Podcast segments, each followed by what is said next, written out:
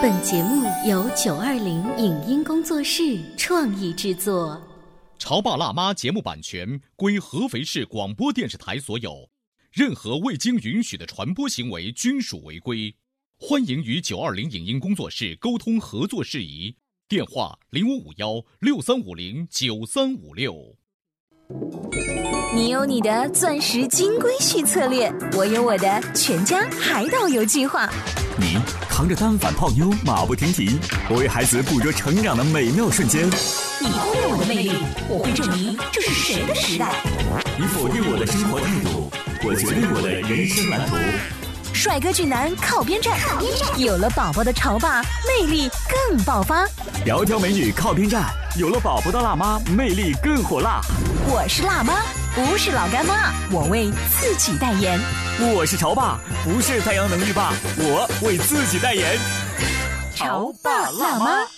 本节目嘉宾观点不代表本台立场，特此声明。对于说走就走的亲子旅行，有人说我没钱，有人说我没时间，而旅行真的需要这两个因素共存吗？当夜幕降临，除了浩瀚无垠的星空，还有什么值得我们去发现、去探索呢？看似寻常的散步，如何变成一次温暖的亲子旅程？为什么说亲子阅读不应该过分关注书本对于孩子的教育作用？欢迎收听八零后时尚育儿广播脱口秀《潮爸辣妈》，本期话题：一本书带你畅游世界。欢迎收听八零后时尚育儿广播脱口秀《潮爸辣妈》，各位好，我是灵儿，我是小欧。今天直播间为大家请来了阅读推广人戴维老师，欢迎大家好，你们好。戴老师在给我们开始今天的儿童阅读推广之前，我先跟大家说几个数据，是最新的。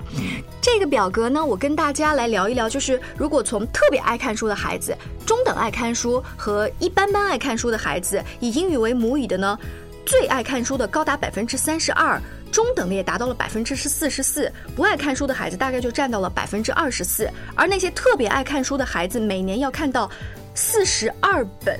之多，而这四十二本之多呢，他们不一定是简单的绘本，可能会是有一些中级的读物，甚至是高级的读物，而且还有很多是父母陪在身边的。所以这是一个外国的一个数据哈。你这个数据让我想起了我在好多年前，应该是在早期坐飞机的时候，那个时候你知道吗？坐飞机很新奇，对于我来讲哈，我会睁大了眼睛去看。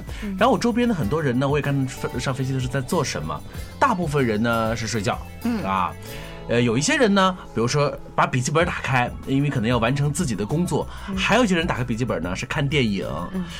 但是我的过道的旁边有一个中年的一位外国男士，他是默默的呢从他的口袋里头掏出一本口袋书，也是很厚，大概有几百页之后，一个人在默默的看书。那趟旅行大概是两个小时。飞机降落的时候。那位外国的中年男士呢，把书又收回了自己的口袋里头，然后准备下飞机。也就是说，在大多数国人都在用各种各样的其他的方式来度过两个小时旅程的时候，旁边的那位先生，他用的是阅读的方式度过的。所以我用这个是例子，应该可以去类比你刚才的那个数据。就是那些孩子长大了嘛，变成你那位中年男士。我我我我飞行比较多，我有过几次那个印象还比较深的。首先是飞机上我都是带读书的，比如说你带 Kindle 或者是带书。在飞机上一定是书最好，因为书是在那个起落的时候你都可以看，而电子空姐会来干扰你。对 对对，你安全嘛，对吧？有规矩的，对吧？只有书是可以全程，我上了飞机坐下来之后直接打开，一直到说我们可以走了，没有任何人来就终止你这个行为，对吧？所以我通常这个随身的行李里边肯定会有一本书。然后我在飞行当中有两次印象比较深的，就是别人也读书的。有一次我从呼伦贝尔飞北京，然后呢，我坐的是三人座嘛，我坐靠窗的这个。震惊的发现，我们三个女同志每个人都掏出了一本书，这是历史上唯一的一次。然后你们三个人会相视而笑吗？没有啊，但是心里肯定还是觉得很温暖嘛。我们一类人居然坐在一起了，就三个人，每个人都拿了一本书啊。不，虽然可能主题不同，但都是默默的，然后很安静的，就是在这看书。然后我觉得那个场景很美好，值得记忆。还有一次是我从深圳飞上海，是我坐下来之后，又是我靠窗，然后我旁边是一个日本人，他就喊了空姐过来，然后过一会儿空姐过来给了他一本日文的动漫。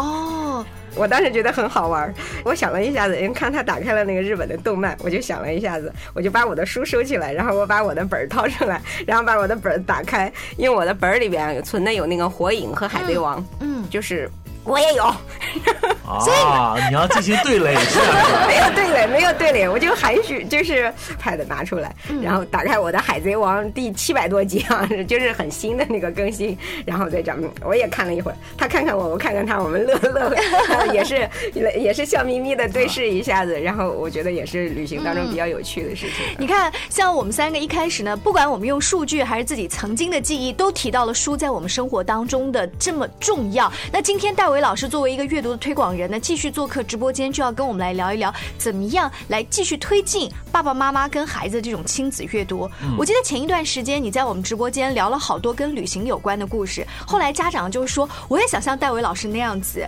比如有时间呐、然后有钱呐、出去旅行啊，但是我们。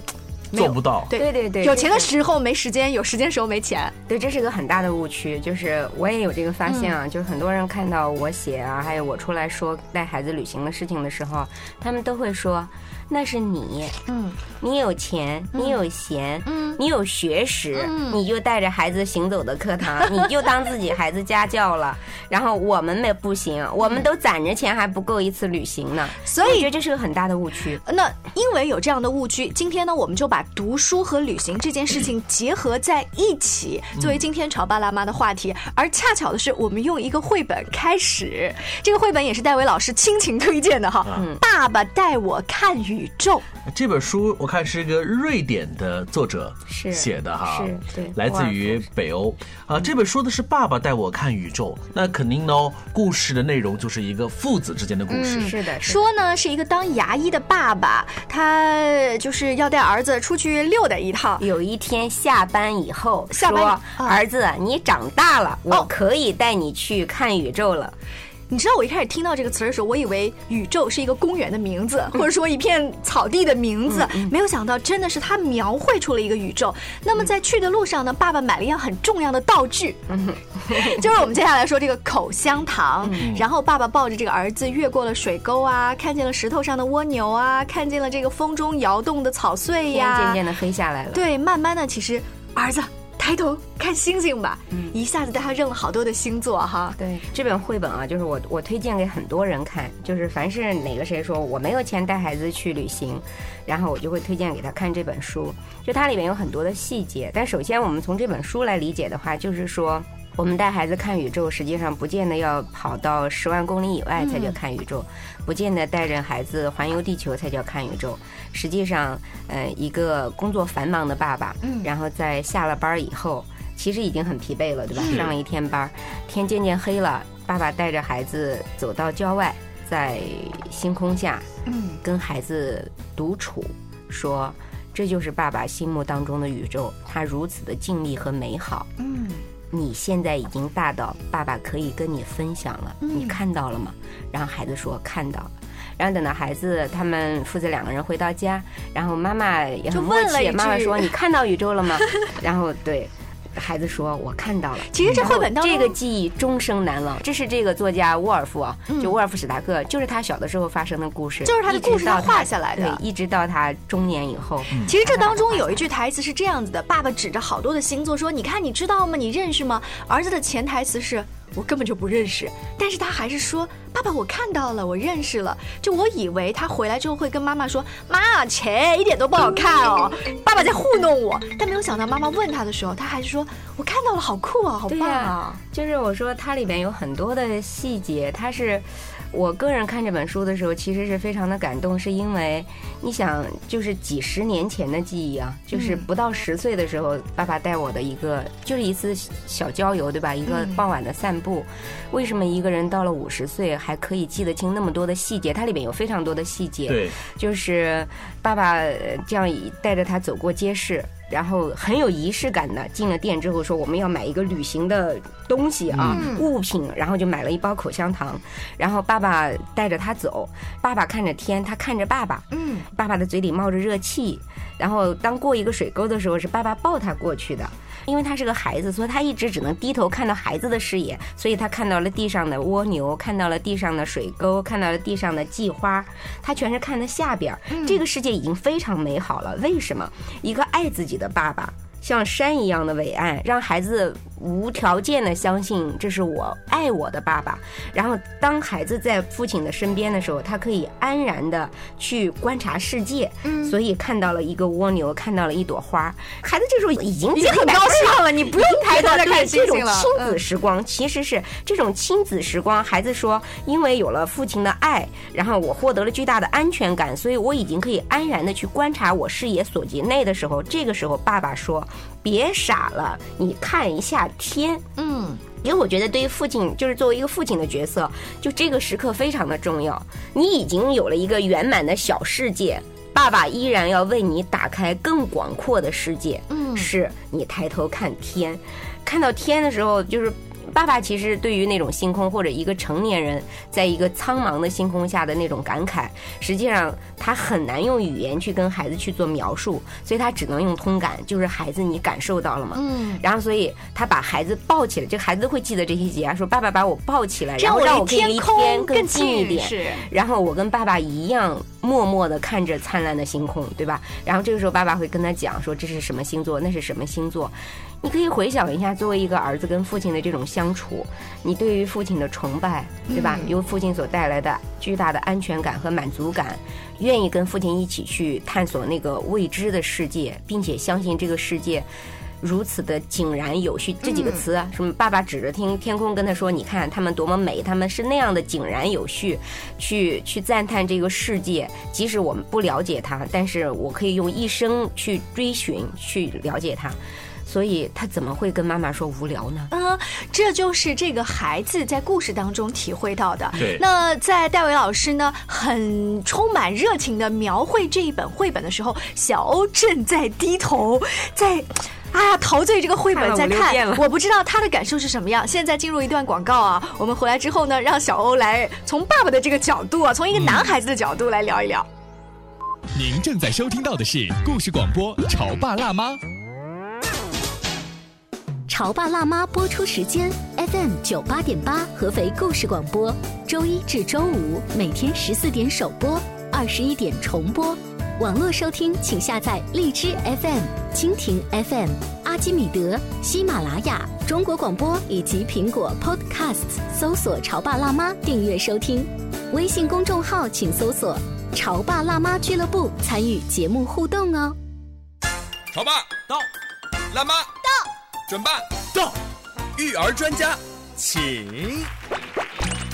中国内地首档八零后时尚育儿广播脱口秀，陪你一起吐槽养育熊孩子的酸甜苦辣，陪你一起追忆自己曾经的小世界。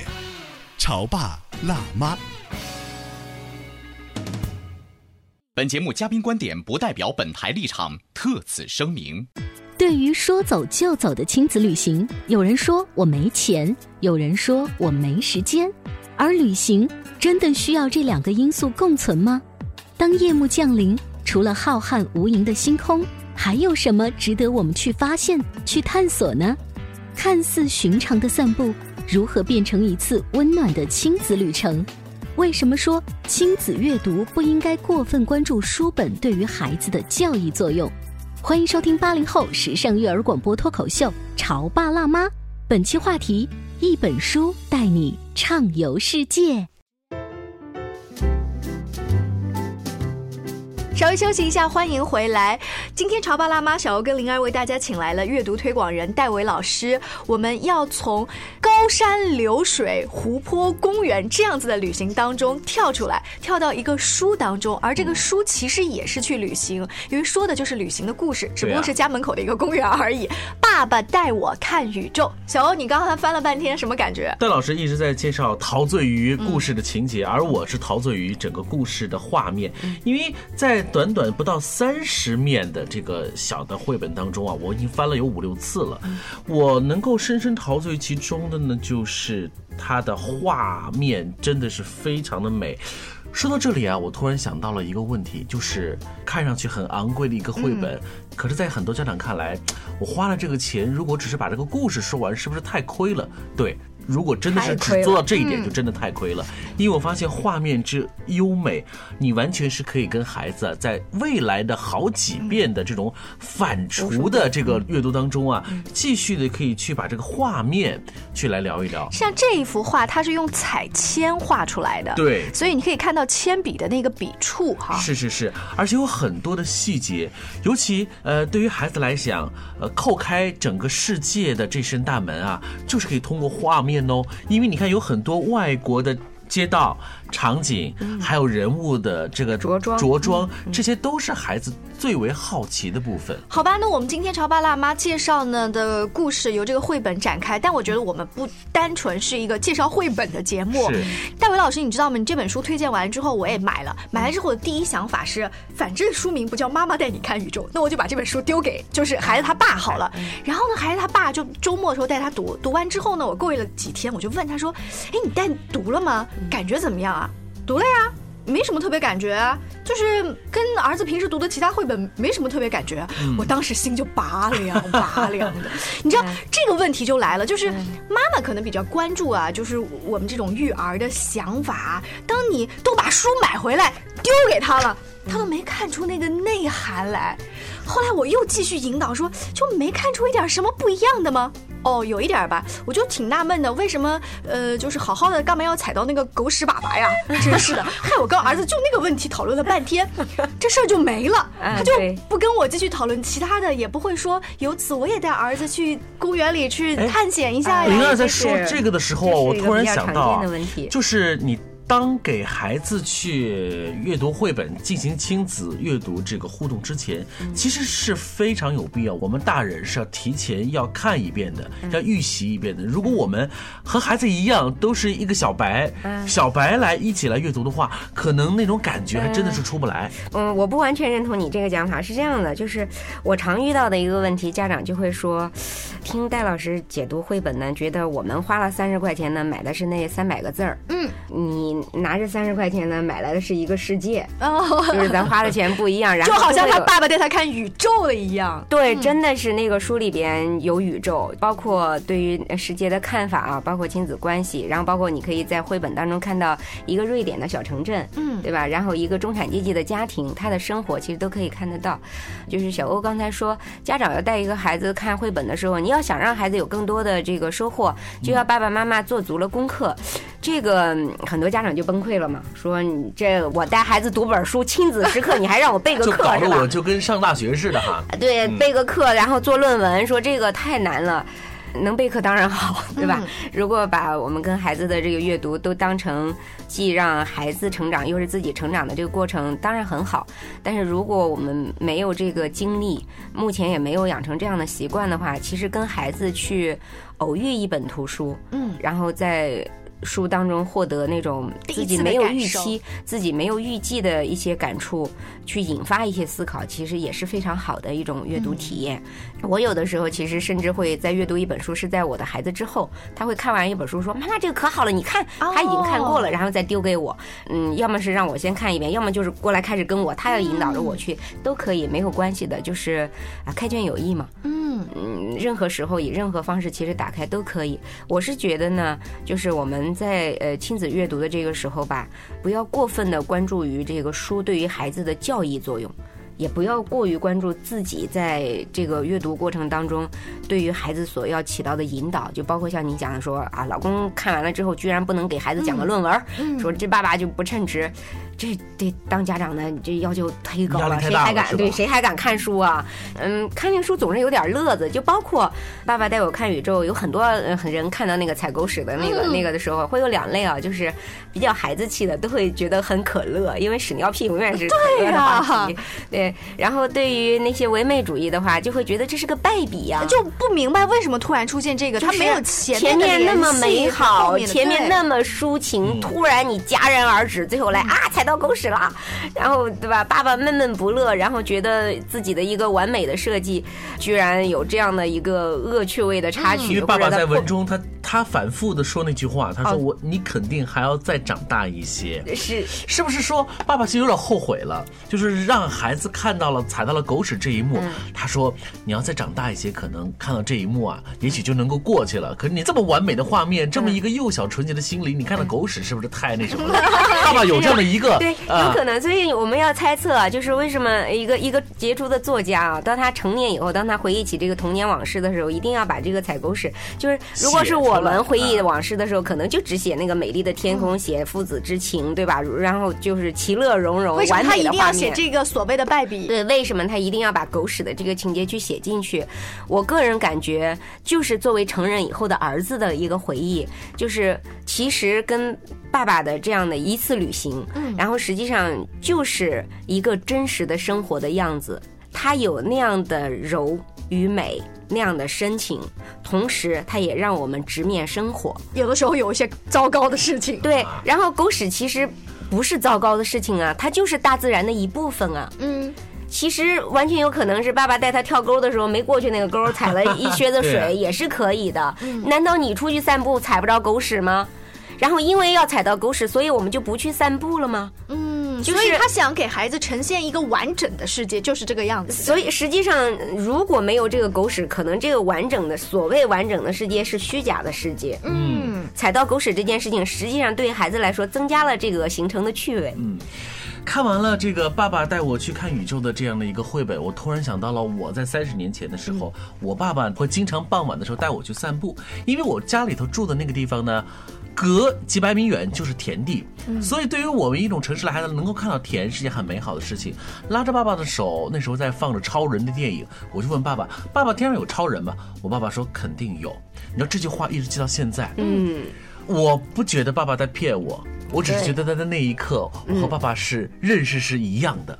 是。这种情感，在看了沃尔夫的这个《爸爸带我看宇宙》之后，你会发现光影和时光就如此的重叠，嗯，这它连到了我的这个情感的层面，对对对。这就是这一本绘本的成功。对，它可以让我们就是孩子看这本书的时候，可能看到的就是一个故事。嗯，但是当家长陪伴孩子一起看这本书的时候，有可能回想起来自己的童年。嗯，就是一本书，其实连接起了你可能一个家族一百年的这种记忆啊。有人想起了爸爸，有人想起了爷爷。嗯，然后这个时候你再看向自己的儿子，肯定那个视线的温度是不同的。是，如果说“爸爸带我看宇宙”从这个标题上就显示出了是爸爸的这个作用很大的话，接下来推荐这本呢，他没有写爸爸，但其实写的还是爸爸跟孩子的故事，叫做《月下看猫头鹰》。是的是来自美国的一个作家写的。那这本书呢，也是戴维老师今天带来，就结合着这个“爸爸带我看宇宙”，要一起推荐的。啊，对，旅行话题的，